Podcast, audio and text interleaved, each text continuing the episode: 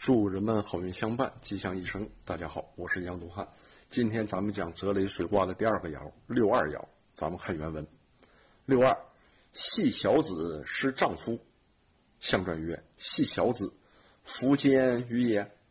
啊，这个夫坚于也呢，就类似于鱼与熊掌不可兼得呀。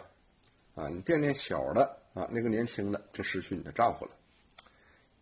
咱们看看啊，为什么会以这个来系辞哈？刚爻呢可以自立，可以称水；柔爻呢不足以自立，只能呢称系啊。这是在随卦之时啊。所以呢，咱们初爻、四爻、五爻三个刚爻呢都不说系，而咱们二爻、三爻和上爻啊，也就是说第六个爻，三个阴爻都说系，或者说三个柔爻啊都说系。爻辞当中有这个字。随卦的特点说的呢就是公而无私，所以没有过失啊。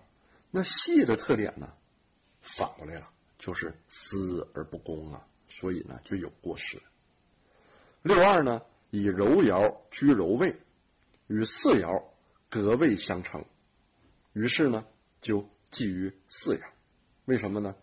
泽雷水卦啊，我们大家看啊，四爻在此卦呢是以阳爻呢居于阴位上，因为四是偶数位，所以把它呢称为小子，这是隔位相系的。这种称谓，那至于四爻呢，就不能再比初爻了，而初爻呢，又为咱们随卦成卦的主爻，这里呢就为丈夫，故说呢系小子是丈夫。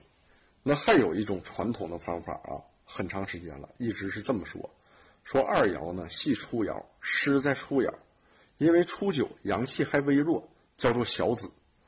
五爻呢与二爻啊是一个正应，五爻居尊位啊。五是君位嘛，称之为丈夫。但初爻为咱们成卦之主，怎么又能称呼初爻为小子呢？那五爻呢，还为君位，怎么又可以称五爻为丈夫呢？而且阳爻为丈夫，初爻属阳，是为小子，其说法也相反。因此呢，杨老师在这讲这两个版本啊，咱们以第一个版本为主。人追随了正当的，就会远离那些坚定的；那你要跟随了错误的，那你就会失去正确的。六二呢，细而失去所系，虽然没有凶究的爻辞，它的不吉呢，在这儿也是不言而喻的。象传说“夫坚于也”，指的也是天地之间没有两全的道理。系小子必定失丈夫，是理所当然的。那关于六二爻的解释呢，还有其他很多啊。反正呢，就是六二啊，阴爻居阴位，这是一个本事很大啊，或者呢能量很强的这么一个妇女啊。她在呢蛇类水卦当中可以选择的有很多，但是呢，她的选择不管怎么选都不能两全其美。爻辞说系小子失丈夫，那你不就是因小失大了吗？不就是因为蝇头小利而失去你真正应该坚持的吗？所以呢，好事啊，不可能都集中于这一个人身上的。我们看看占卜的时候占到此爻会怎么样。第一个，问时运，眼下气运颠倒，应当自己审慎。问商业，有贪小失大的忧虑。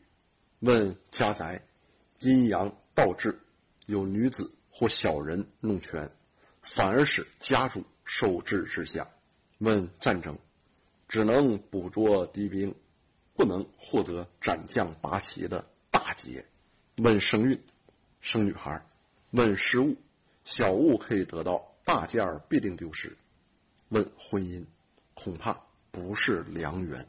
那这里呢，高岛啊也记了一个人啊，就是他有一个熊本县的人啊，叫尾藤，曾经呢跟他学习周易。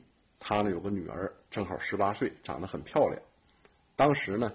有某个地方啊知名的这么一个附身，他的妻子死了，通过中间的媒人向他求婚，他呢想看看这个事儿是好是坏，于是呢就请高导帮他占了一卦啊，看他的女儿呢可不可以嫁给这个附身，正好呢得到了泽雷随卦变对雷泽卦，就是六二呢变九二，高导跟他说呢，随卦呀是刚从柔之象，而不是荣抽刚的时候，现在您占你的女儿。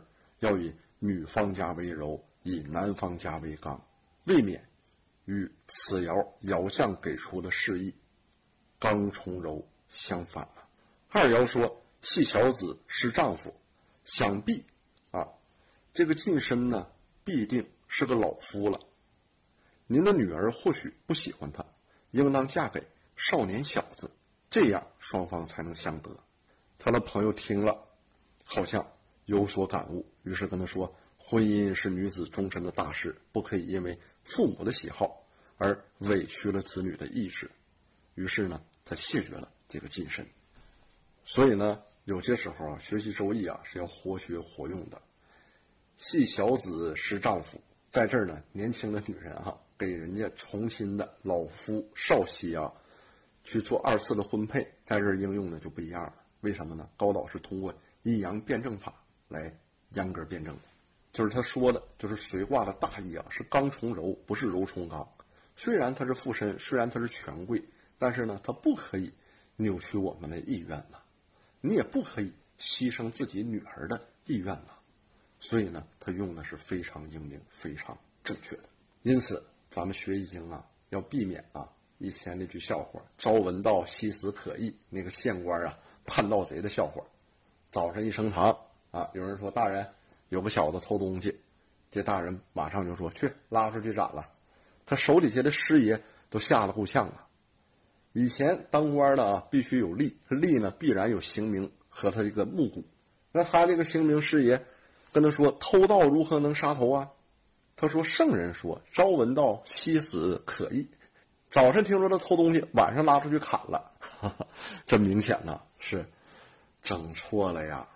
所以呢，我们千万啊。”同志们要避免这样啊，死记硬背啊，避免这种墨守成规，避免这种稀里糊涂啊反闹笑话一定要记着啊，亦无私也，无为也，感而遂通啊，所以要灵活机变啊，心随意走。那么好，本讲内容到此结束，我是杨东汉，谢谢朋友们，咱们下期再见。